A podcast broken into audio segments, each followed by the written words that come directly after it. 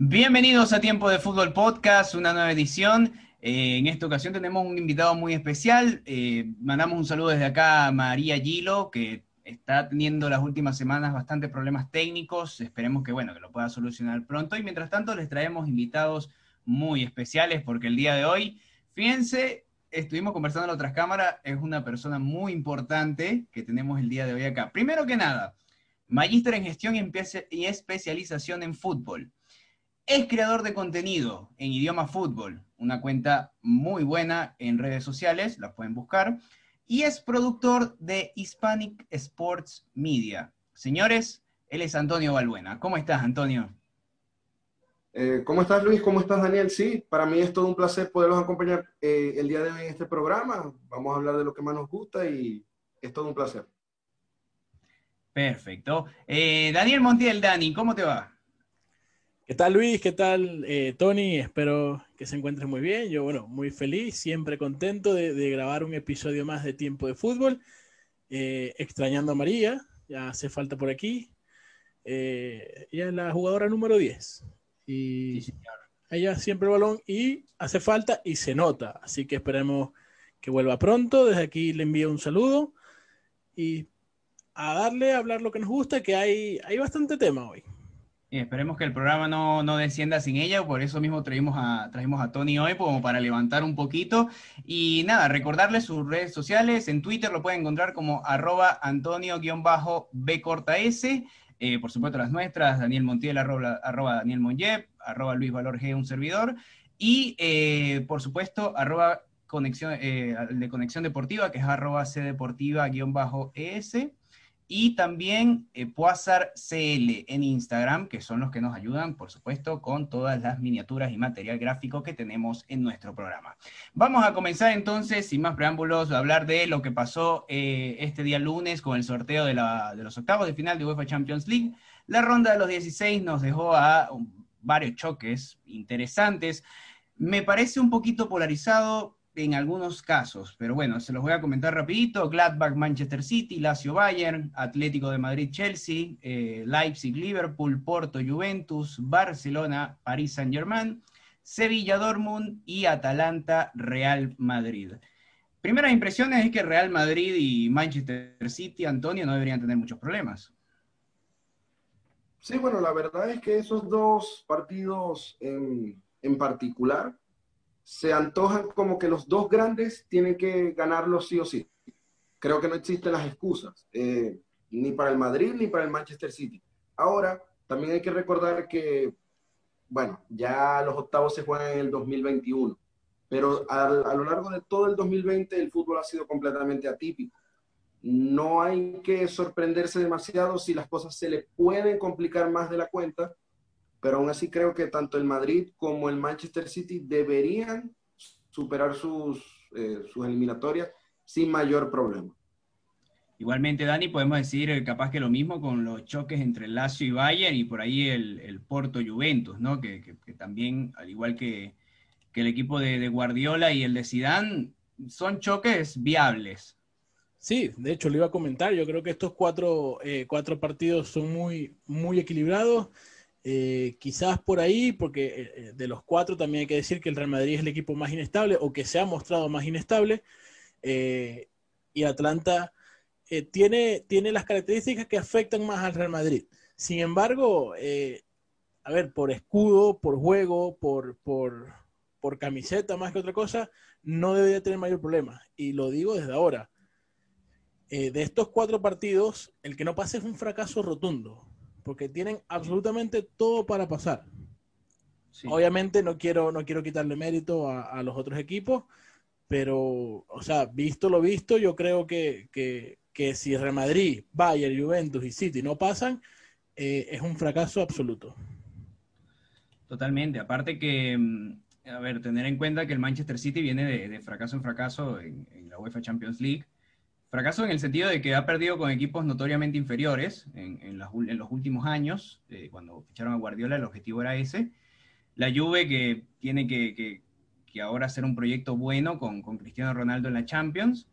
Y por supuesto el Bayern, que, ya sabemos. Pero como decía Antonio, quiero rescatarlo, que el Real Madrid, eh, si bien estos partidos se van a jugar en febrero, justamente, al Madrid es muy difícil apostarle en contra en la Champions y sobre todo en estos partidos que son los que Zidane mejor sabe jugar. Sí, ciertamente eso es verdad. Eh, por lo general, quien la apuesta en, en, contra al Real Madrid, al menos en lo que es la Champions, tiene las de perder. Se acaba de ver en la fase de grupos, estuvo muy cerca de quedar eliminado, pero como siempre, o sea, más allá de, de las dificultades que tuvo, terminó pasando como primero de grupo porque eso es precisamente el Real Madrid en esta competición. Más allá de eso, eh, hay un punto que Luis toca que es sumamente importante, no solamente en estos cuatro partidos que mencionaste, sino que para mí en cualquiera, el tema del tiempo que falta para las eliminatorias. Eh, son aproximadamente dos meses y medio, quizás un poquito más, que puede pasar absolutamente de todo. Más teniendo en cuenta la gran cantidad de partidos, el prácticamente nulo descanso que están teniendo todos los clubes, eh, más allá de, bueno, quizás la Bundesliga que tiene un parón importante en enero, que ellos se recuperan un poco más, fuera de esa excepción, todos los clubes van a tener una cantidad enorme de partidos, pueden haber lesiones, pueden haber ausencias.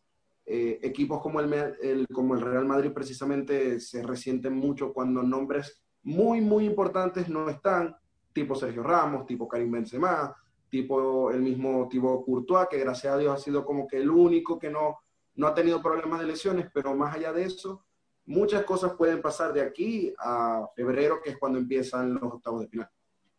Exactamente, y aparte que eh, tener en cuenta también el tema de, los equipos ingleses, Dani, porque eh, los equipos ingleses vienen jugando cada, casi que cada 3, 4 días eh, desde hace un mes para acá. Y esto no va a cambiar. Es la única liga donde esto no va a cambiar, porque ahora va a entrar lo que es la Copa de la Liga, va a entrar la FA Cup, eh, no paran en diciembre. Entonces es como que los únicos equipos que van a tener esta seguidilla de partidos hasta febrero va a ser precisamente los ingleses. Sí, bueno, y, es algo que evidentemente les juega en contra y que es, una circunstancia que se da a partir de, bueno, de la situación de la pandemia y que todos conocemos, evidentemente. Eh, creo que eso, y lo he dicho anteriormente, se ha visto, se ha visto que como hay más lesiones de lo normal en una temporada que básicamente eh, no va ni a la mitad, creo que va empezando casi. Eh, ha habido más lesiones de lo normal, los equipos, los grandes equipos no están rindiendo y se ha notado. Ahora, si aparte de todo esto que ya, que ya se ha visto, le agregas dos copas más, a ver, la, la, misma Federación Inglesa juega en contra de sus equipos en, los torneos intercontinentales. Y eso es algo que deberían evaluar y, ver, porque, a ver, si, si bien eh, solamente hay un campeón, lo lógico sería, por, cuestiones económicas, que todos los ingleses eh, pasen y, y, puedan seguir este, teniendo ganancias pero si les metes tantos partidos de por medio, le complicas la vida, porque al final no te rinden ni en Champions, ni en FA Cup, ni, ni en ninguna, ni en ninguna competición. Pasa que la, la, la, FA no va, no va a torcer el brazo con eso, ya, ya se vio con el, con el Liverpool el año pasado en la, en la Copa de la Liga cuando tenía que jugar el Mundialito. Este, tuvo que enviar un equipo totalmente de suplentes, se comieron una goleada horrible porque dos días después tenían que jugar el partido de semifinales del Mundial de Clubes. Yo, creo que, falta, falta conciencia. Lo que pasa es que ellos les, ellos les gusta más su producto que el de, que el de la Champions League. Por eso hablamos en temas anteriores de toda esta movida de la Superliga, de lo que querían hacer del Project Big Picture. O sea, ellos les, les interesa más su producto que, que, lo que puede ser la Champions en sí, sobre todo por un tema monetario. al fin y al cabo. Tiene mucha razón. Luis tiene mucha razón porque hay que recordar que en Inglaterra el, contrato televisivo es el doble de grande que el que más se le acerca, que es la Liga Española. No, no, no recuerdo exactamente los números exactos, pero sé que... Sí, el campeón gana alrededor de 180 nada más en contrato televisivo. es una cantidad enorme de dinero, es algo que es impensable o era impensable hace unos años pero dentro de todo la misma, la misma liga inglesa tiene que cuidar su propio producto. Luis tiene mucha razón en eso que dice. Más allá de que eso perjudica y repercute luego en las actuaciones internacionales, en actuaciones que quizás te dan como un, mayor prestigio a nivel de clubes, pero que choca con los mismos intereses de la federación, de, la Premier League, que es una liga que se maneja de esa forma, entonces es bastante complicado. Bien, para cerrar este tema, eh, quería preguntarles, ¿no? Porque falta hablar de cuatro partidos de, estos ocho. Eh, pero lo quiero tomar desde de la siguiente manera. Quiero que me digan de, mayor a menor a día de hoy, ¿cuál es el partido más intenso que tenemos de estos cuatro? Y se los nombro. Eh, primero voy, voy con Dani. Atlético Chelsea, Leipzig Liverpool, Barcelona París o Sevilla Dortmund. ¿Cuál va a ser el partido que va a ser más complicado para cualquiera de los dos clubes pasar? A ver, la verdad es que eh, es complicado decirlo. A priori uno diría que el Barcelona PSG puede ser el partido más complicado. Sin embargo, aunque sabemos que esto va a ser en febrero y que muchas cosas pueden pasar, eh, visto lo visto, la verdad es que ninguno de los dos está bien, porque se habla que el Barça está mal, se, bueno, más que se habla, se ve que el Barça no está bien, pero pero es que el PSG tampoco está brillando. Perdió el liderato de la Ligue 1, eh, cayendo contra el Lyon, perdió a Neymar, que no sabemos si finalmente estará o no estará, que siempre es curioso que para esas fechas nunca está. Eh, y, la verdad es que tampoco está haciendo las cosas del todo bien. Entonces por ahí a lo mejor uno puede decir, puede estar intenso, pero, pero hay que ver el nivel. Ahora, eh, me gusta mucho el Atlético Chelsea. Creo que son... El, rival que nadie, que nadie quería era el Atlético. De los sí, primeros Sí, sí, a, doble partido es de los mejores del mundo eh, y lo ha venido demostrando. Eh, sin embargo, a ver, con lo que demostró también el sábado contra el Real Madrid, eh, uno podría pensar que no, no que, el Cholo en, en, los grandes momentos pareciera que no, no está. Ahora, si yo tuviese que, firmar alguno y, decir este es el partido más intenso, yo creo que va a pasar eh, por debajo de la mesa, pero creo que el Sevilla Dortmund va a estar especialmente interesante. Muy bien. Eh, Tony, para ti, ¿cuál sería el partido de, mayor a menor más duro de, esta ronda de 16?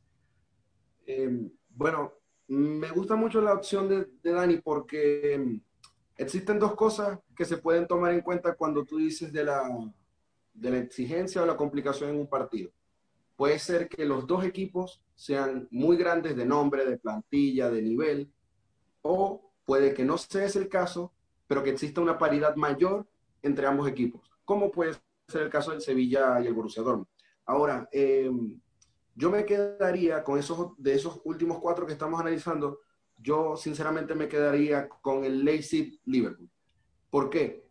Los dos entrenadores que, los manejan, en este caso Jürgen Klopp y Julian Nagelsmann, son dos entrenadores alemanes que se parecen demasiado. Es más, Nagelsmann ha dicho públicamente no sé cuántas veces que no solo se fija en Pep Guardiola, sino que también se fija en Jürgen Klopp. Realmente Klopp ha, ha instaurado una escuela en, el, en lo que es eh, Alemania, junto con nombres como el mismo Nagelsmann o Ralf Ratnick, que hoy en día hace las veces de director deportivo en todo lo que es el conglomerado de Red Bull, eh, y que llegó a ser un entrenador sumamente importante hace unos años. Creo que por tipo de juego, por, por capacidades de, del equipo, de cómo puede funcionar y que se van a, eh, digamos que la palabra sería, se van a, a ir restando mutuamente, podría ser ese el partido sorpresa. Liverpool podría complicarse mucho con el Leipzig,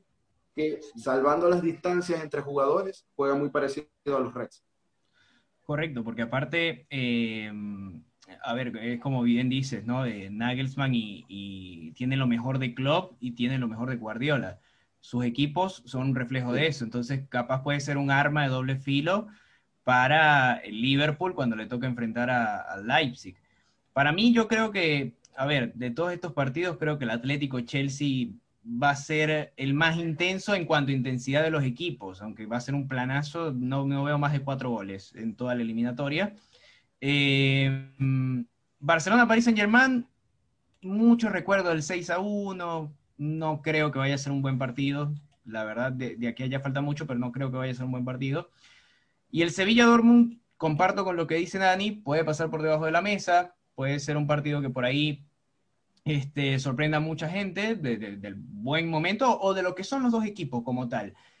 Pero creo que el partido estrella de, estos octavos de final es sin duda el, Leipzig-Liverpool. En esta tengo que estar con Tony porque, a ver, son los dos técnicos alemanes del momento y, de lo que todo el mundo está hablando actualmente, porque todo el mundo habla ahora del, Liverpool de club y, su intensidad. En media plantilla lesionada y es líder de la liga con el Tottenham. Este, y del Leipzig de Nagelsmann, que eh, es un proyecto impresionante con los jugadores que tiene. Pasamos a, tocar el, siguiente tema, que este tema lo, propuso Tony mientras estábamos detrás de cámara, que a mí me parece algo súper interesante y que me dejó loco, en cuanto, a los que, en cuanto al sorteo de la Europa League. No para hablar del sorteo de la Europa League en sí, sino que eh, nos indicabas que todos los líderes de la liga o de las ligas europeas están jugando la Europa League. Desarrolla lo mejor tú, que eres el que tiene, tiene la info. Bueno, eh, fiel a lo que ha sido el año 2020, realmente el fútbol europeo ha terminado siendo muy atípico durante todo el año. Eh, actualmente, al día que se graba este episodio, en las cinco primeras ligas de Europa, para graficar mejor, ninguno de los equipos que está en los octavos de final de la Champions que participaron en el sorteo, que ya sabemos los cruces, ninguno es el líder de esta liga. Hasta hace pocas semanas, hasta hace una semana, quizás dos, el Bayern y el PSG eh, seguían mandando como lo han hecho en los últimos años en la Bundesliga y en la Ligue 1. Pero hoy en día, en España, el líder es la Real Sociedad. Sabemos que el Atlético de Madrid tiene un par de partidos menos, pero hoy, hoy en el primer puesto se ve. mira la tabla y está la Real. Exactamente. En Inglaterra, más allá de que lo comparten en cantidad de puntos, el Tottenham está de primero y estuvo en el sorteo de la Europa League. Eh, en la Serie A, un renacido AC Milán, al menos por ahora, no se niega a bajarse de, lo que es el, el, tope de la tabla. Y ahora el Lille en Francia y el Bayer Leverkusen en, en Alemania son los líderes. Algo que, por lo menos en el caso del Leverkusen, no pasaba desde hace muchísimos años. Tremendo. En este caso, eh, son equipos que estuvieron, que formaron parte del sorteo de Europa League y que hay otros equipos tipo el Dinamo de Kiev, me acuerdo yo en este momento, que es el líder en la liga ucraniana, que estuvo en ese, en ese, en ese sorteo. Eh, el detalle está en que esa es una de las mejores, uno de los mejores ejemplos que tenemos de cómo ha afectado el ritmo, muchísimos partidos, el nulo descanso, las lesiones, las ausencias por, por cuarentena, por, por, casos positivos, por distintos factores que no ha dejado que la normalidad en las ligas se vea, pero que para mí es un, es un agradable cambio. porque una curiosidad. más allá de las diferencias económicas, creo que puede volver ese romanticismo del fútbol de paridad dentro de la cancha. Fuera no hay color, o sea, lo sabemos, pero, pero se están emparejando, al menos por ahora, eso. Nos, yo no puedo decir que vaya a terminar la temporada y la Real Sociedad vaya a ser el campeón de la liga. O, o el Tottenham, que quizás tienen mayores oportunidades. Pero es bonito ver que, que el fútbol no se ha perdido, que no solamente son los grandes y ya, que siempre ganan los mismos, porque realmente en los últimos años eso es lo que ha pasado, siempre ganan los mismos. Hoy por hoy es un lindo cambio. Sí, salvo, salvo quizás en, en, la, en la Premier League, que últimamente ha, habido diferentes campeones, por lo menos de 5 o 6 años para acá, por lo menos cuatro equipos. Eh, las demás ligas, sí, eh, Dani, es un planazo de que siempre es el mismo equipo. Eh, no, para saber, ¿no? ¿Qué, ¿Qué, qué, opinas de esto? Porque la verdad a mí me dejó sin palabras. A ver, es, un, datazo, la verdad es que es súper interesante y, es algo que, la verdad es que no lo tenía en cuenta, no lo había tenido en cuenta. Sí, eh, pues pasa por debajo de la mesa la Europa Porque al final uno, uno, veía, claro, el Milan está líder, el Lille se puso líder, eh, la Real Sociedad está líder, pero no, no, la, verdad es que no hice la, la, como la relación, como que estos todos están en Europa League. Eh, quizás por eso el Real Madrid quería jugarla. Ahora, la verdad, la verdad es que también es, un poco, a ver, es un poco engañoso, y aunque lo que dice Tony me gusta, que, venga ese romanticismo de vuelta, eh, donde quizás el campeón en España sea la Real. Ojalá, y lo digo sinceramente, me gustaría que el campeón de, España sea la Real Sociedad.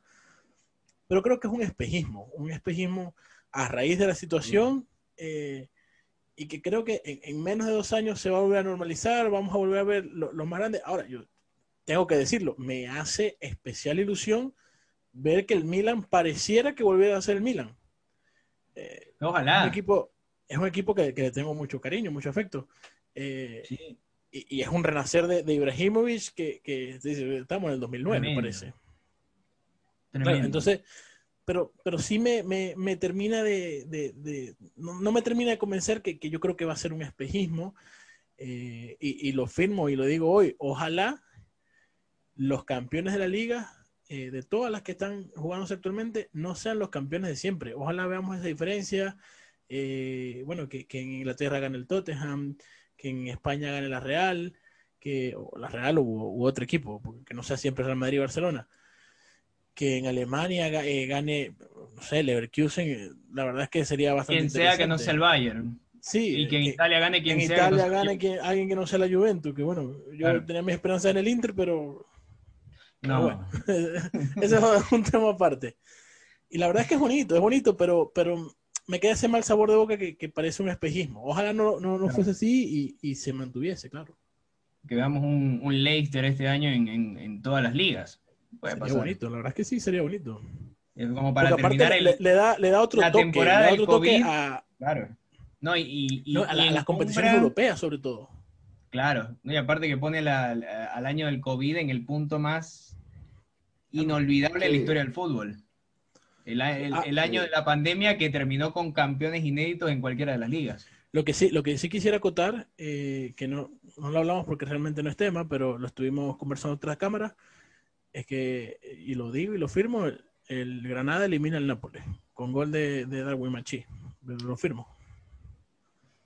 nada más quería acotar eso. Últimamente le estás errando a los penales de Bruno Fernández, así que vamos a tomarlo con pinza esto. ¿Quería decir, Tony, para cerrar el tema? No, eh, yo creo que Daniel tiene mucha razón. Eh, lo estamos diciendo hoy, pero de repente en dos semanas el Atlético juega sus dos partidos pendientes y se pone líder. Por, decir un ejemplo. Que, igual, sigue siendo un, campeón diferente. Sí. Claro, claro. Al menos en ese caso sí. Eh, pero, pero yo lo que creo que, que se puede rescatar más allá del mal momento de los grandes, porque es lo típico, es lo acostumbrado verlo como desde esa óptica, yo creo que también hay que validar un poquito más eh, el trabajo de los pequeños. Porque más allá de las cosas que puedan pasar, de lesiones, de, de, cosas que perjudican a los equipos, para estar en esa posición hay que hacer las cosas bien. Eh, o sea, eso quiere decir que la Real Sociedad, que el Tottenham con Mourinho, que es bastante obvio, por cierto, no soy el mayor fanático de Mourinho, pero cuando lo hace bien, lo hace bien. Eh, que el Milan, que el Lille, que el Bayer Leverkusen, que todos esos equipos que están ahí y que están apretando a los equipos grandes, están haciendo las cosas bien dentro de las mismas dificultades. Y yo creo que eso es lo que más hay que tratar de destacar en ese caso. Incluso en España, eh, y lo quiero destacar porque no, no, nunca se mencionó, el Cádiz, un recién ascendido, le ganó los partidos al Real Madrid y a Barcelona. Claro. Que, no es poco decir. Sí, totalmente, totalmente. Pasamos entonces al último tema que queremos tocar en, la edición del día de hoy, es eh, acerca del Dream Team que publicó France Football. La cara de Daniel está decepcionadísimo con este 11. Pero vamos a, repasarlo primero antes de, entrar en detalle. En la arquería está Lev Yashin, en eh, la defensa, una defensa de tres, Cafú, Beckenbauer y Maldini. El mediocampo, eh, como medio centros, colocaron a Xavi Hernández y a Lothar Matthaus. Después, más adelantados, esto sería más o menos un 3-2-2-3, una alineación de antaño. 3-4-3 creo que lo pintaron. Sí, estaría Maradona y Pelé, como vamos a decir, interiores o, en banda. Y adelante, como extremos, Messi y Cristiano. Y, ya de, y en punta, Ronaldo Nazario. Eh, vamos a ir primero con, Tony porque yo sé que Daniel va a explotar con lo otro. Eh, Tony, ¿te parece justo este 11? ¿Te, gustó? ¿Meterías a alguien más? ¿Cambiarías algo? ¿Qué opinas? Mira, la... Eh, primero que nada, desde mi óptica no podemos decir si es justo o no, porque obviamente es una votación que se, que se torna subjetiva. Entonces eso ya le quita lo justo o lo injusto. Porque ahora para la persona que votó... Ahora que apuntas eso, perdón, eh, hay que recalcar que esto lo votaron periodistas. Claro, claro. Pero más allá de eso, eh, son votaciones personales, son, son opiniones de cada uno de los votantes. Eso le quita lo justo o lo injusto porque para esa persona están los que, los que deberían estar o incluso quizás no, porque de repente no todos votaron por los mismos 11, pero están los que, los que más votos recibieron. Ahora, eh, también hay un detalle, eh, esto lo conversé y aprovecho para mencionarlo, lo, conversé con Humberto Kiko Peroso, es un amigo que tenemos en común, el periodista zuliano excelente, con una trayectoria enorme. Eh, resulta que él es la única persona en Venezuela que participa en las votaciones para el Balón de Oro, para The Best y, todo ese tipo de premios. Bueno, para el Balón de Oro no, disculpe, para The Best sí. Eh, pero mm, él conoce más o menos el, procedimiento que se lleva en esto. Y conversando con él el día de hoy, porque quiero recalcar que, que no es mi opinión nada más, pero él me, él me detalla y tiene algo, o sea, tiene muchísima razón, que por cada posición para este tipo de 11, o para este 11 en, específico, dieron unas listas. Habían eh, una cierta cantidad de jugadores por cada posición y eso hace que inevitablemente alguien quede por fuera. Es muy difícil decir o, o, o ver que en el mejor, entre comillas, 11 de la historia, no estén nombres como Alfredo Di Stéfano o como Johan Cruyff, por decirle nada más dos. O Zinedine Zidane, que fácilmente puede estar ahí. El detalle está... Iniesta, y bueno, y Iker Casillas, eh, Buffon, que pudo haberle peleado a Leif Yashin ahí, que, que, creo que Buffon está en el segundo equipo, porque a todas estas sacaron tres once distintos como primer equipo. Casillas que no está en ninguno. Lo que pasa es que ese es el tema. Eh, eh, eso que apunta Tony es importante, porque al final son once no te van a entrar todos. Claro. Y el detalle, el detalle también está en qué jugadores pertenecían a, las listas de cada posición. Por encimita recuerdo que en la misma posición estaban Pelé y Andrés Iniesta. Es imposible que tú dejes a Pelé fuera de una lista así. Pero Ni el más español. Exacto. Y, y, eso hace que jugadores, como por ejemplo Iniesta, por decir otros nombres, fácilmente los podemos decir, queden por fuera. Eh, el detalle está quién se enfrentaba a quién en cada posición.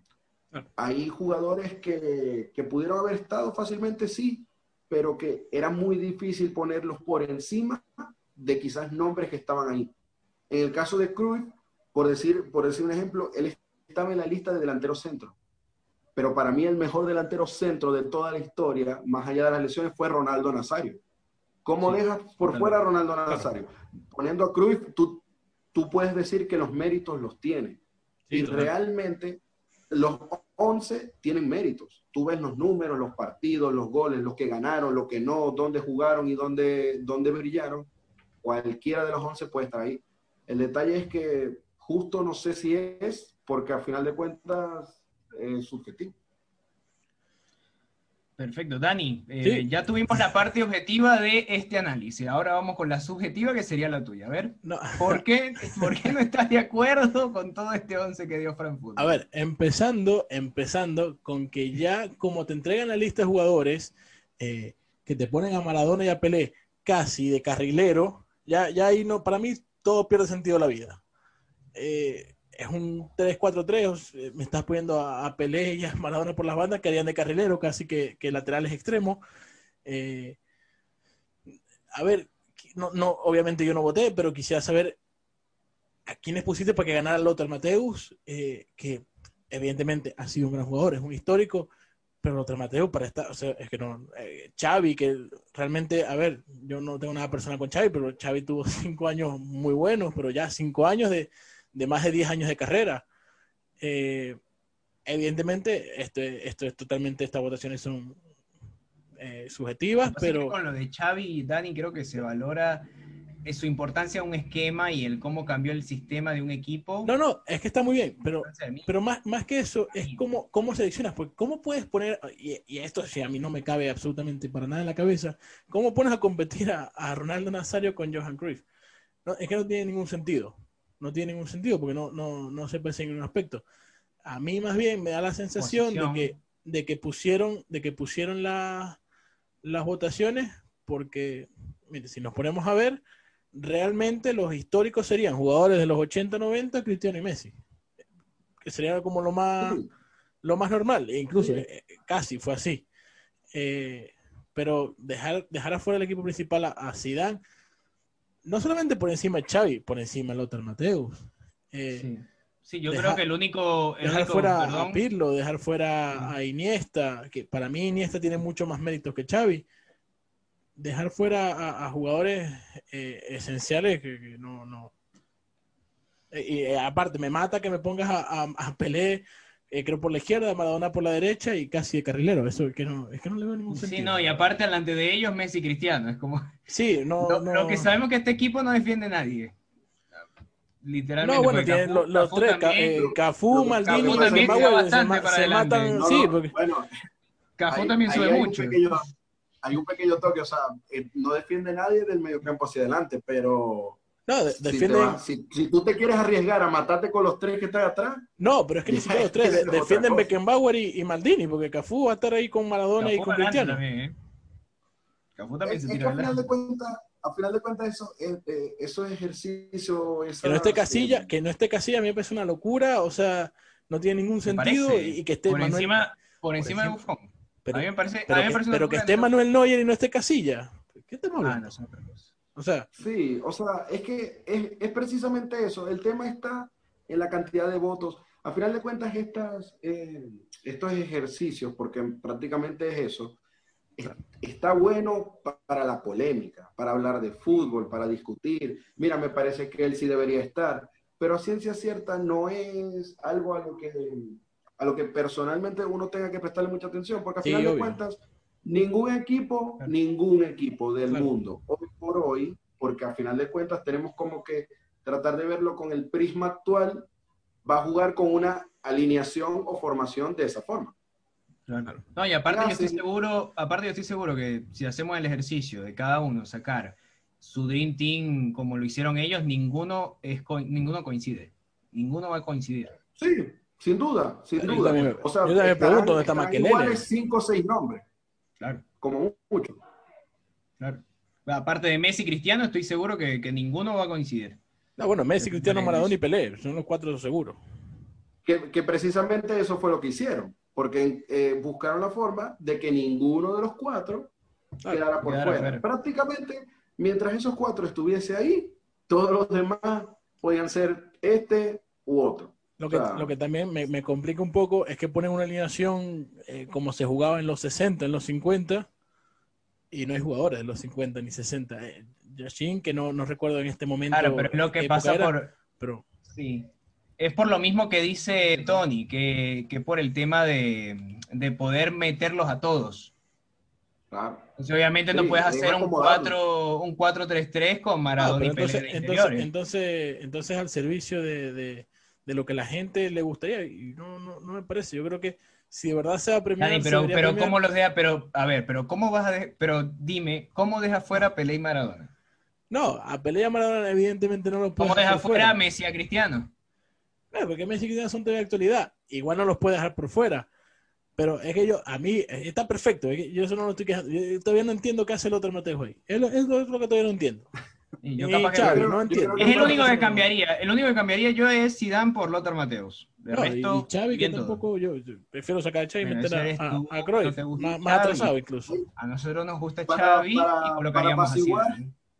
Ah, Di Estefano, Di Estefano, que es el único superbalón de oro eh, de la historia, ni, ni, ni, en el quinto equipo. El Lo ponía a jugar la caimana en, en Sañartu y no, tampoco parecía. Para apaciguar un poco a Daniel, yo creo que hay una última cosa que uno tiene que tener en cuenta. Al final de todo, cuando a ti te preguntan, a cualquiera de los dos, a mí o, a quien sea, ¿quiénes son los cinco mejores jugadores de la historia? Ah, podemos hacer Por lo general, por lo general, vas a decir jugadores de ataque. ¿Cierto o falso? Correcto. Y Yachin. No, no puedes poner a todos en un equipo, en un equipo titular. No, pero los cinco que vamos a fútbol. Entonces, eso es lo que sucede. Eso también es lo que pasa. Porque a final de cuentas, no vas a poner, más allá de, ok, sí, está bien, eh, Pelé, Maradona, de teóricos carrileros, fuera de que, fuera de que ni Maradona era delantero, porque, porque no lo era, era un volante 10, que en, la época en donde todavía se utilizaba esa posición, a pesar de que si, por fuera lo extrapolamos al día de hoy, si lo extrapolamos al día de hoy, podría ser un segunda punta. Yo puedo hablar de lo que más o menos entiendo, pero lastimosamente no lo vi, y mucho menos a Pelé. Pero se dice, no, se dice que Pelé, mucho menos. Exacto. Se dice que Pelé podía jugar en cualquier parte por el físico, por la capacidad, por el, por el, por todo el desgaste que hacía, etcétera. Ok, perfecto. Pero eh, llega un momento en que si tú escoges a los 10 realmente mejores de la historia, ¿a quién vas a poner a defender? A Zidane o a, o a Maradona o a Pelé porque corría mucho. El punto es que alguien va a quedar por fuera. Alguien tiene que quedar sí, no, a ver, yo eso lo entiendo, pero igual, como te digo, me sigue quedando la duda de, muchas cosas, porque es, simplemente eh, ponemos todos los atacantes y, jugamos con un defensa y todos para adelante, o sea que tampoco es, la idea. Igual no descartes que la FIFA está pensando, esta discusión que tienen ellos tres, la tienen 80 millones de personas alrededor del mundo y en verdad eso era lo que nosotros queríamos. Exacto. Bueno, ni la FIFA, France Football, porque realmente la liga es de la revista. Exacto. Y aparte, este, la, la, que están haciendo, ¿no? Con los clics. Clics, clics, clics. y, Platini tampoco está. Platini. Es una cosa de. Bueno, pero Platini. Platini no, pero Platini es más discutible que cualquiera de los que está aquí. Sí, pero si está Lothar Mateo, no está Platini. Dicen, no, pero no es lo mismo. No es lo mismo. Bueno, Platini está en el tercer equipo. Si no recuerdo. No, pero en el tercer equipo. Que no está ni casilla. Otra vez, lo digo. Bueno, bueno. Bueno, ya ah, arréglate. La, ausencia, de Casilla no me parece. ahí les, voy a escribir. Ah, Dani, arroba France Football y arréglate con ellos. Arroba France Football, arréglate con ellos. Indignado estoy por vamos, vamos a, Vamos a pasar a la firma entonces para terminar con, con esta edición de Tiempo de Fútbol.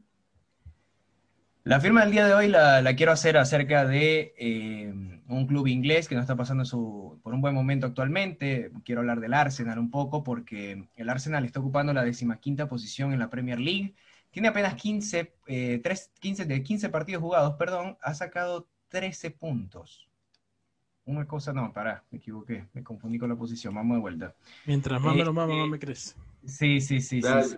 Yo, también voy a mutear mi... me confundí con la posición habla tranquilo. A ver, para. Bien. Voy. En la firma del día de hoy quiero hablar del Arsenal, un equipo que no le está yendo muy bien en este primer tramo de la temporada de la Premier League. Está actualmente en la decimaquinta posición después de tener un hilo, una racha de cinco partidos sin ganar, de los cuales cuatro los ha perdido. Situación diferente a la que está viviendo la Europa League, donde ganó sus seis partidos, si no me equivoco, creo que fue el único equipo de, las cinco grandes ligas que lo hizo, que ganó sus seis partidos de la fase de grupos. Pero eso es tema aparte. En la Premier League no le está yendo nada bien y la verdad es que tiene que regular un poco porque ni sus piezas de ataque como Pierre-Emerick Aubameyang apenas ha anotado dos goles, tres si contamos el que hizo en contra del Barney en la última fecha. Em, también Alexander Lacazette no es una solución, no cuentan con Mesut Özil, eh, tomas parte y no se termina de, integrar el equipo y se cae la idea que terminó la temporada pasada con un equipo que parecía que podía despuntar y a la final se le está cayendo como una casa eh, hecha de goma.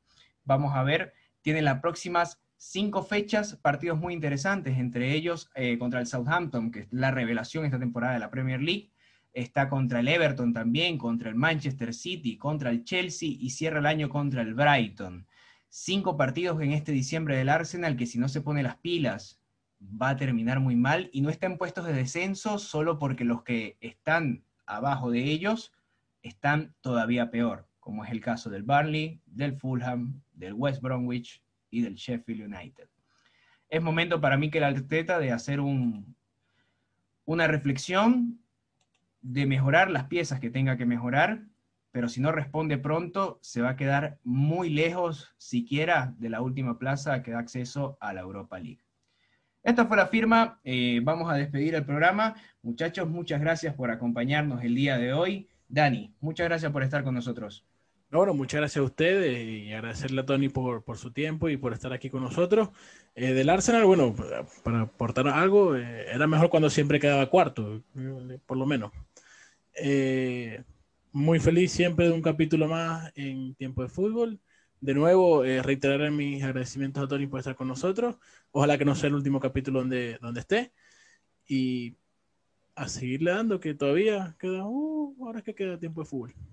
Exactamente, y te acompaño con eso porque vamos a despedir a nuestro invitado especial. Muchas gracias, Tony, por habernos acompañado. Y como dice Dani, acá, bienvenido cuando quieras. No, muchas gracias a ustedes, muchachos. De verdad, la conversación fue súper buena. Eh, siempre se valora una buena conversación de fútbol por mi parte. Siempre dispuesto para, para participar, para ayudarlos, para estar en el programa. Ha sido todo un placer. Exactamente. Recuerden que pueden seguirlo en Twitter como arroba Antonio-BS, creador de contenido de En Idioma Fútbol y productor de Hispanic Sports Media. Señores, esto fue Tiempo de Fútbol Podcast. Recuerden suscribirse, darle like, dejarnos un comentario criticando a Daniel porque quiere sacar a Xavi del 11 del Dream habrá mucho, habrá mucho que lo Y también eh, recuerden, por favor, eh, seguirnos también a nosotros en nuestras redes sociales, arroba Daniel Monyev, arroba Luis Valor G, arroba María Gilobe, que hoy no pudo estar, pero esperamos que ya para la semana que viene se esté reincorporando con nosotros. También a nuestros partners, que son Conexión Deportiva, arroba C ES, y a Puazar que es, se encargan de, por supuesto, todo el material gráfico de Tiempo de Fútbol en Instagram como arroba CL. Esto fue todo Tiempo de Fútbol. Nos vemos la próxima semana.